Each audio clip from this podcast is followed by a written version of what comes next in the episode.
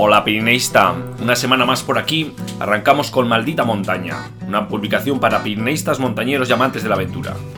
Hemos reeditado nuestro artículo Pirineo en autocaravana o camper, y es que, bueno, pues estamos en unas fechas en las que empezamos a mirar a la Semana Santa, y bueno, y un poco más eh, más cerca tenemos el verano, ¿no? Es el momento en el que, pues, eh, más si cabe, las, las furgonetas y las autocaravanas pues recorren toda la cordillera, ¿no? todas las carreteras, todos los entresijos ¿no? de, de, los amados Pirineos. ¿Y qué tengo que decirte? Pues que me han entrado a mí también unas ganas enormes de salir a la carretera. ¿no? En el artículo ya veréis que os proponemos tres rutas y una cuarta que enlaza las anteriores para embarcarte en un viaje completo de la cordillera. Y bueno, es una propuesta, pero ya os podéis hacer una idea que hay un sinfín de rutas y alternativas y os lanzábamos una pregunta, ¿no? ¿Qué ruta nos propones tú? Llévatelas. Te mantendrán los pies secos. Si consigues sobrevivir, pégame un toque. Para evitar que la civilización le intoxique, decide huir. Y adentrarse solo en estos parajes, perdido en la naturaleza salvaje.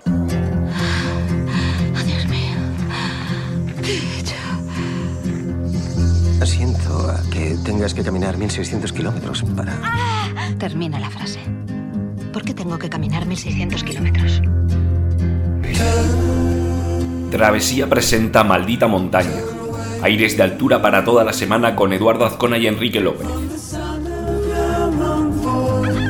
¿Te sientes sola? Estaba más sola en mi vida real que aquí.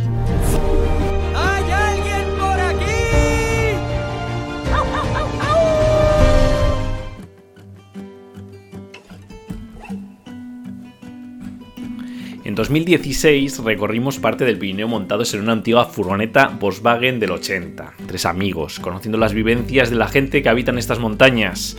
Fue Territories by People, un gran descubrimiento eh, para prueba, bueno, el, Instagram de, del proyecto, ¿no? Lo podéis ver en, eh, en, Instagram, buscar Territories by People, ¿no? La vieja Volkswagen blanca y verde avanzaba por la serpenteante carretera de Col de Ibardi, todo verde, ¿no? De pura naturaleza salvaje, salpicada de caseríos, prados con ovejas lachas y un porrón de días para la libertad, la libertad que ofrece el viajar en cuatro ruedas con la casa encima, ya lo sabéis. Ahora eh, es una Transit Euroline la que nos acompaña en las aventuras, ¿no? Y dicen que cada furgoneta, cada autocaravana es un reflejo de sus propietarios y yo cuando la miro me transmite que quiere conocer mundo. Si algo constaté en ese viaje fue lo fascinante de la cordillera de los Pirineos, ¿no? 430 kilómetros de extensión para recorrer, uniendo dos mares, ¿no? El Cantábrico y el Mediterráneo. Un viaje en autocaravana o furgoneta por los Pirineos te llevará a conocer un paisaje variado y rico, del verde del paisaje humanizado de prados y caseríos o la dureza de las montañas rocosas y grandes cañones, a la nieve en las alturas, pero también a paisajes mediterráneos, donde la vid se cuela entre las masías. Sí, estos son los Pirineos y ya estás tardando en plantarte con la furgo autocaravana en sus entrañas si no lo has hecho ya. Eh, ¿Cómo? sé que vas a necesitar alguna idea de ruta, pues eh, esta semana os compartimos un artículo en el que os proponemos cuatro rutas. En principio hemos eh, repartido el, la extensión de los Pirineos en cuatro zonas. Bueno, más bien en tres zonas y luego las hemos unido en una ruta transpirenaica eh, que yo creo que esta será para los más, intrépidos y aquellos que tengan unas buenas vacaciones. ¿no? Bueno, tenéis desde una ruta en los Pirineos Verdes, otra en el Reino de los 3000, ¿no? más en, en lo que es el, el, Pirineo Central, y luego, pues, como no, la parte más oriental, eh, el Pirineo Catalán y Andorra. Vamos con un poco de normativa. ¿No? Porque bueno, esta suele ser la, la, principal pregunta, ¿no? Para los neófitos en el mundo camper. Eh, suele ser la, la, pregunta, ¿no? ¿Qué diferencias hay entre pernoctar y acampar, ¿no? Para que nos entendamos, pernoctamos y únicamente estacionamos, ¿no? La acampada libre está prohibida como norma general en España en el momento que subimos un techo, abrimos una ventana que sobresalga, sacamos un toldo, bajamos las patas, ponemos un calce, por poner algunos ejemplos, plantamos las mesas y las sillas, obviamente, en ese momento ya estamos acampando. eh, mientras esté permitido el estacionamiento, y, bueno, la longitud del conjunto lo permita, pues no hay problema en pernoctar, salvo que eh, alguna señal lo diga nos diga lo contrario, ¿no? Mientras el vehículo esté correctamente estacionado, respetando las marcas viales y la limitación de tiempo, no es eh, relevante bueno, que sus ocupantes se encuentren en el interior. Eh, la única limitación es la prohibición de desplegar pues, elementos que desborden ¿no? el perímetro de la autocaravana o furgoneta. Y sí es cierto, bueno, que te puedes encontrar municipios que se prohíbe explícitamente por ordenanza municipal el estacionamiento de autocaravanas y, bueno, la pernocta también, ¿no? También de, en, furgonetas, ¿no? Eh, también son comunes las barreras de altura, las señales, ¿no? Y, y, bueno, también son comunes las sanciones, ¿no? Puede ser que, no, se que no respeten el, el, reglamento general de circulación, pero haya cada uno si quiere andar recurriendo multas, ¿no? Eh, de alguna manera igual, pues bueno, puede ser que tengas la razón, pero bueno, acá no, no ayuda a ser muy cabezones si te llega una multa y, bueno, ya sabéis la burocracia y, y, lo tedioso de recurrir multas, ¿no? Entonces, bueno, allá cada cual. Bueno, y los espacios naturales, ¿no? Bueno, en los Pirineos pues nos encontramos pues infinidad de parques eh, y cada parque dispone de una normativa que debemos respetar ¿no? para evitar pues desagradables sorpresas. ¿no? Por norma general os decimos que está prohibido pernoctar en los parques y espacios naturales de los Pirineos. Mejor que vayamos con esta premisa y sobre todo cuando se nos pase por la cabeza pasar la noche en sus dominios podemos llegar pues con la furgoneta durante el día al área del espacio natural, pero deberemos salir del mismo para eh, pasar la noche. Bueno, entonces me preguntas, ¿y entonces dónde puedo pasar la noche? ¿No? Bueno, pues yo, eh, y, bueno, cuando hemos eh, escrito este artículo, os hemos eh, propuesto algunas herramientas, ¿no? Para encontrar lugares donde pernoctar, donde pasar la noche, donde acampar, si encontramos algún sitio que así lo permite, campings y lugares habilitados, ¿no? Entonces, de primeras, os, recomendamos una, aplicación, el Park Fortnite, ¿no? que mm, para mí ahora mismo la consideraría indispensable. ¿no? Eh, lugares donde pasar la noche, paradas tácticas ¿no? para descansar durante el día, totalmente actualizados por la comunidad que hay detrás. Si no la utilizáis, pues os recomiendo que vayáis a, mm, Play Store en, eh, en Android o, la tienda de Apple, pues para descargarosla, porque la verdad que, que, es una herramienta indispensable para todo el amante del autocaravana y de la camper. Y luego, bueno, ¿qué otras eh, comunidades hay muy activas? bueno, para lugares, eh, para, por ejemplo, para el Pirineo, pues también es muy activa y, bueno, y también para otros lugares, si queremos viajar por Europa, el, mapa de lugares de Furgo Perfecto. Eh, ya sabéis, en un foro, también se comparten muchos lugares para, para poder aparcar las, la furgoneta y, y bueno, está más o menos actualizado. ¿Qué nos vamos a encontrar? Bueno, pues nos vamos a encontrar desde aparcamientos, lugares a pie de carretera hasta áreas de servicio y estacionamiento.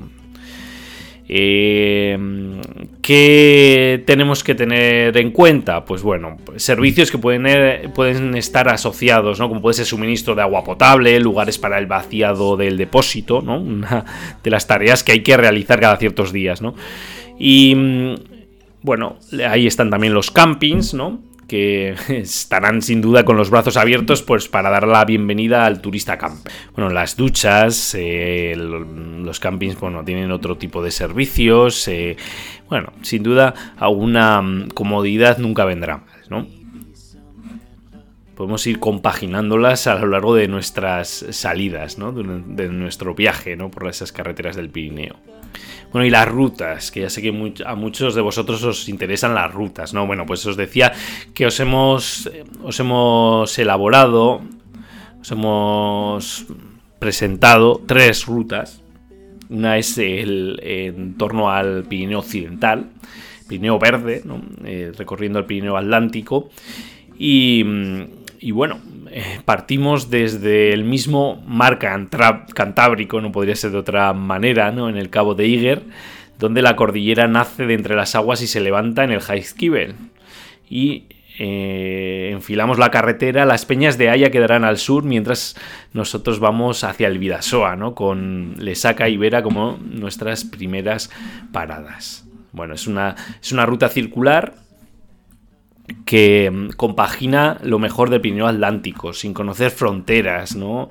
Eh, a ratos eh, transitando por la mm, vertiente norte. Mm, mundo verde, ¿no? En el que sin duda pues nos vamos a deleitar, ¿no? Por este paisaje, ¿no? Con lugares eh, como la selva de Irati, llegaremos al, al valle de Aezcua, como no llegaremos también al Pirineo Navarro más abrupto en Isaba, sin olvidar los bosques ¿no? del Quinto Real, del Baztán, la vertiente norte francesa. Bueno, una ruta que os recomiendo y, bueno, que la tenéis ahí en, la vertiente atlántica del, del, Pirineo. Pero bueno, podemos ir también al Pirineo central, ¿no? Al corazón del Pirineo, ¿no? Recorriendo pues el reino de los 3000. Esta es nuestra segunda ruta que os proponemos y que nos lleva a las entrañas del Pirineo, a, las altas cumbres, ¿no? ignorando como, la ruta anterior las fronteras, ¿no? para conocerlas por las dos vertientes ¿no? de, la, cordillera. En este caso, nuestro punto de, de partida será Jaca. Y, bueno, pues iremos, iremos en una ruta también eh, circular, visitando pues, el monasterio de San Juan de la Peña, el valle de Tena. Iremos al, a la vertiente francesa, a conocer el Chemin de la Mature, Cotegué. Bueno, ya sabéis, ahí ya tenemos el Porto España, ¿no? que es visita obligada, las cascadas de, la Tour. Y, y, como no, pues una visita al circo de Gavarní también, ¿no? El Tourmalet. Y vuelta por Benasque, Añisclo, Ordesa y bueno, ya veis que nos estamos de nuevo acercando a nuestro punto de partida, Jaca. Bueno, pues esta es nuestra segunda ruta que os proponemos en el Pirineo más central. Nuestra tercera ruta nos lleva a los Pirineos orientales, al Catalán y Andorra, una ruta transfronteriza por el Pirineo que termina sumergiéndose en el Mediterráneo. Es una ruta de ocho días, que nos llevará a los Pirineos catalanes, Andorra y al Pirineo oriental francés. Como no podría ser de otra forma, comenzaremos en el propio mar Mediterráneo, donde la cordillera emerge de las aguas en el Cap de Creus. Desde Cadaqués nos introducimos en las montañas, en la sierra de Rhodes, eh, buscando el abrigo de lo salvaje. Y la, primera noche la pasaremos en Camprodón, pero bueno, ahí tenemos, iniciamos una ruta eh, también circular que nos llevará a la Garrocha, a Puigcerdá, a la Seu de. Visitaremos, como no, Aguastortes, ¿no? También el Val de Arán. Así llegamos a Biela, ¿no? Y ya solo nos queda retornar, pero lo haremos por la vertiente norte, en suelo francés. Aunque, bueno, pues no te desanimes porque queda aún la mitad del viaje para disfrutar y bueno, para conocer también la vertiente norte del Pirineo más oriental. Es al final son tres rutas en el que os hemos incluido pues los lugares más reseñables. Y yo lo que creo que es muy importante pues es el recorrido, bueno, eh, los mapas que os hemos eh, que tenéis disponibles que que bueno, están, están las rutas cargadas en, en, Google Maps, por así decir, de manera que de manera rápida pues podéis abrirlas en vuestro, en vuestro navegador.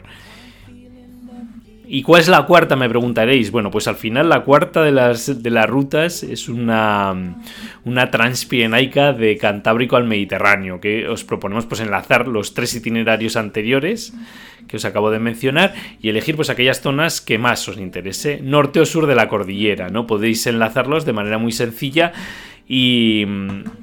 Y bueno, ahí tenéis la Transpirenaica en furgoneta o autocaravana.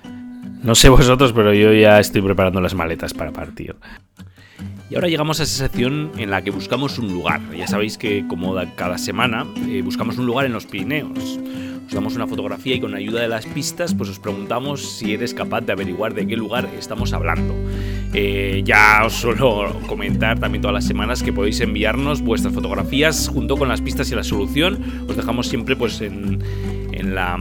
En, en el boletín o en, en, el artículo de la página web un formulario en el que, bueno, rápidamente pues podéis subir vuestra fotografía y las pistas, ¿no? Para que realicemos este juego en el que sin duda pues nos inspira mucho para pues encontrar lugares a los que ir en los Pirineos. En esta ocasión tenemos una fotografía en la que se ve un bueno, pues un ambiente, un ambiente así eh, de altas montañas, ¿no? Todo rocoso, yo diría un poco kárstico, con algo de nieve es ya el, lugar 51. Ya hemos llegado al, lugar 51, ¿no? 51 semanas, ¿no? Jugando a este juego. Y os voy a leer un poco las pistas, ¿no? Tras unas semanas en las que no habíamos recibido vuestros lugares, la cosa se anima de nuevo de la mano de Pau Grau, montañero reincidente en esto de enviarnos el lugar que buscamos. Y dice así con las pistas. La primera de las pistas se accede por el balcón más bonito de todo el Pirineo aragonés y la segunda, tanto este pico como su hermano pequeño tiene una morfología muy característica. Bueno, pues ahí Ahí tenéis las pistas que nos envía esta semana Pau Grau. Como os decía, pues eh, al inicio, ¿no? Que, estamos encantados de que nos enviéis eh, vuestros lugares y, bueno, sin duda, muchísimas gracias a Pau por, bueno, por participar, ¿no? Y reincidentemente, de manera reincidente. ¿Y cuál fue el lugar de la semana pasada? Esta semana habéis sido muchos eh, los que habéis escrito con la respuesta correcta. El Ibón de Acherito. La verdad es que es uno de esos lugares que hay que ir a conocer y del que hace un tiempo os compartíamos una ruta circular totalmente señalizada de 5 horas, 11 kilómetros y un desnivel de 750 metros. Una buena excusa para acercarse a visitar los valles occidentales y que os hemos dejado pues el enlace pues, para, ir a, para que quien se anime a ir a visitar. ¿no?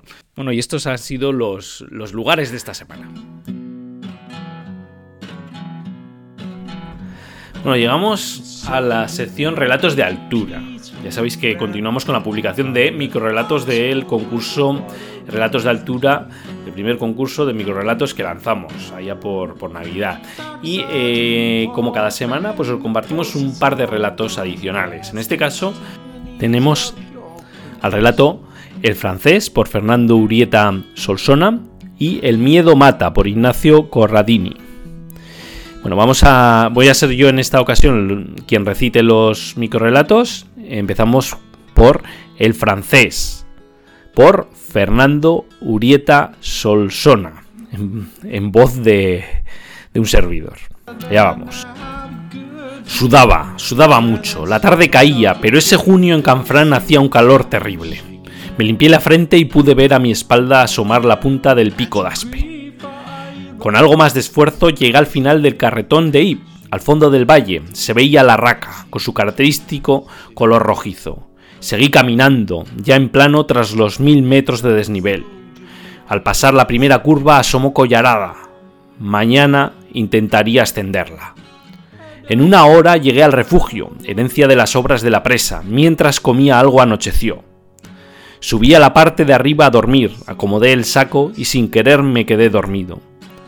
La puerta metálica resonó, se oyeron golpes fuertes, un animal. Me sobresalté, entré en pánico. El sonido llegó de las escaleras. Mi única idea fue colocar un colchón para tapar la entrada. Esperé lo peor cuando escuché Bon nuit, monseñor. Bueno, pues ahí tenéis esta anécdota que nos cuenta Fernando Urieta con el microrelato El francés. Y bueno, ahora vamos con el segundo de los relatos. En este caso nos lo trae Ignacio Corradini y se titula El miedo mata. Allá vamos. Eran las cuatro y media de la madrugada. Salió sigilosamente de la habitación, bajó las escaleras de madera con mucho cuidado y dejó atrás el refugio. Partió montaña arriba en medio de una noche cerrada y fría. Envuelto en la oscuridad, alcanzó el filo de grandes bloques de roca que lo encaminaría hacia la cima.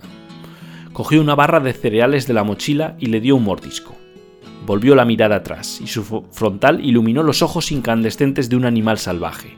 Sobresaltado retrocedió bruscamente golpeando el talón contra una piedra. Durante la caída hacia la vertiente oeste no se le escapó ni un gemido, todo era silencio, hasta que segundos después el golpe de su cuerpo contra las rocas retumbó por el valle. Más tarde, la pequeña jineta arrancó lo que quedaba de la barra de cereales de su mano entumecida y se perdió en la negrura. Bueno, pues ese ha sido el relato de Ignacio con el título El miedo mata.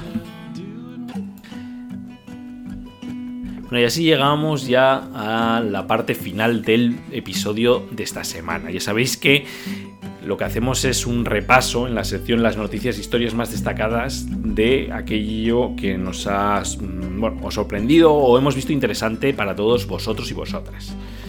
Eh, arrancamos en esta ocasión contándote que Carlos Soria vuelve al, Daulahiri, penúltimo 8000 que le falta para completar los 14. Ya se encuentra en Nepal. A sus 83 años, con una prótesis de rodilla y sin patrocinadores para afrontar este gran reto, em, sin duda, bueno, creemos que en el futuro se pondrá en valor más si cabe pues lo que está haciendo Carlos Soria.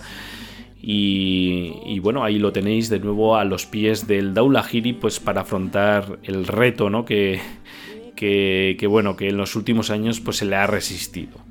Eh, os compartíamos una entrevista que le realiza Dario Rodríguez de Desnivel y, bueno, que, de alguna manera de una, de una, manera la entrevista pues muy, muy cercana, eh, ambos conversan ¿no? por este, este nuevo nueva aventura ¿no? Eh, que, que, bueno que en los últimos tiempos se le ha resistido a Carlos eh, luego, bueno, os contábamos también que sin dejar el, himalayismo, pues nos hacemos eco del reto del nepalí Sanuserpa de completar eh, doblemente la lista de los 8000. Que eh, realizará el Kanchenjunga y el Makalu en primavera y el Gassembrun 2 en verano, pues para completar doblemente la lista, ¿no? Y, y, bueno, esto os vendrá a la mente este desafío al que se propuso Juanito Yarzábal que le quedaron cuatro cumbres para completar eh, doblemente también la lista. Eh, pero bueno, eh, se tuvo que retirar en el Sisa Pagma por un, por un problema cardíaco, como sabéis, y bueno, ahí ya se retiró de, los 8000.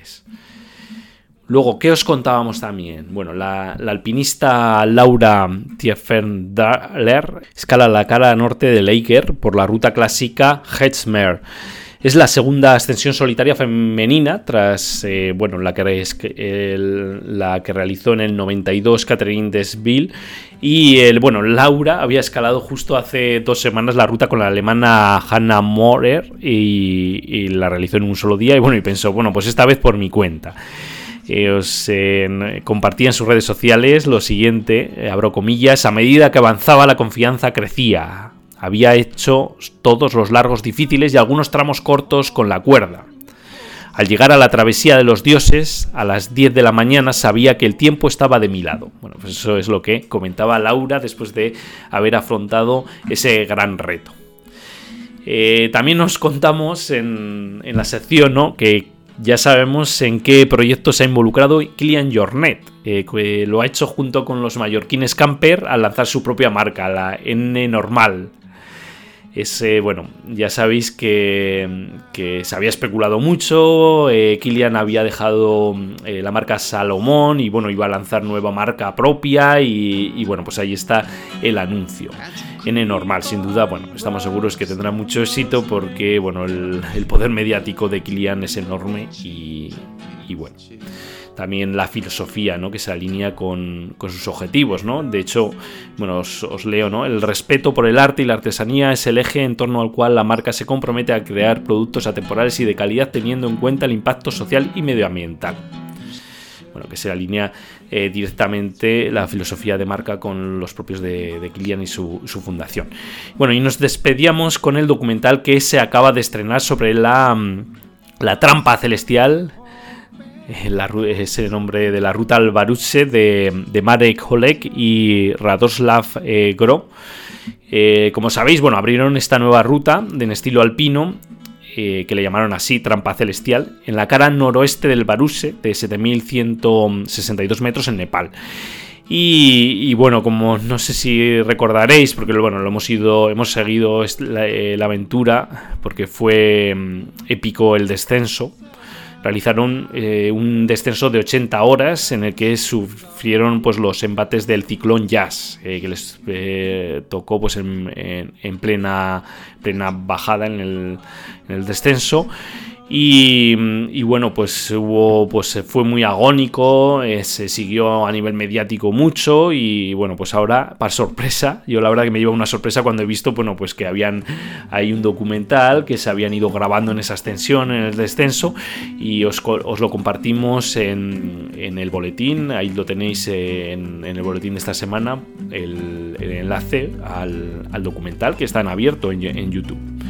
Y bueno, para ya despedirnos, eh, como sabéis, lo hacemos siempre con la foto de la semana. Eh, en las redes sociales, pues podéis etiquetarnos con arroba travesía o con el hashtag eh, y hacemos una selección todas las semanas de aquella que nos transmite o, bueno, una, fotografía que, que, sin duda nos inspira. ¿no? En, este, en esta ocasión os traemos una fotografía de mm, Endica Larrazábal, en, bueno, usuario en, Instagram Larraenz, y que, bueno, eh, tenemos una imagen todo blanco, se ven al fondo unas, mm, una, montaña rocosa y, bueno, como se está, está disfrutando realizando eh, esquí de travesía. En, este caso, bueno, la fotografía está tomada subiendo al Aspe con la torre de la llena de la garganta al fondo. La verdad, un fotón que nos comparte Endica eh, la Raenz. Rick Endica la Razabal, usuario en Instagram para que le podáis seguir, eh, arroba la. Y bueno, pues así llegamos ya al final del episodio de esta semana de Maldita Montaña. Como siempre es un placer y que bueno, os espero aquí en, en una semana. Así que un abrazo familia. Y como decía Jack Kerouac, porque al final no recordarás el tiempo que permaneciste en la oficina o arreglando tu casa, ve y escala esa maldita montaña.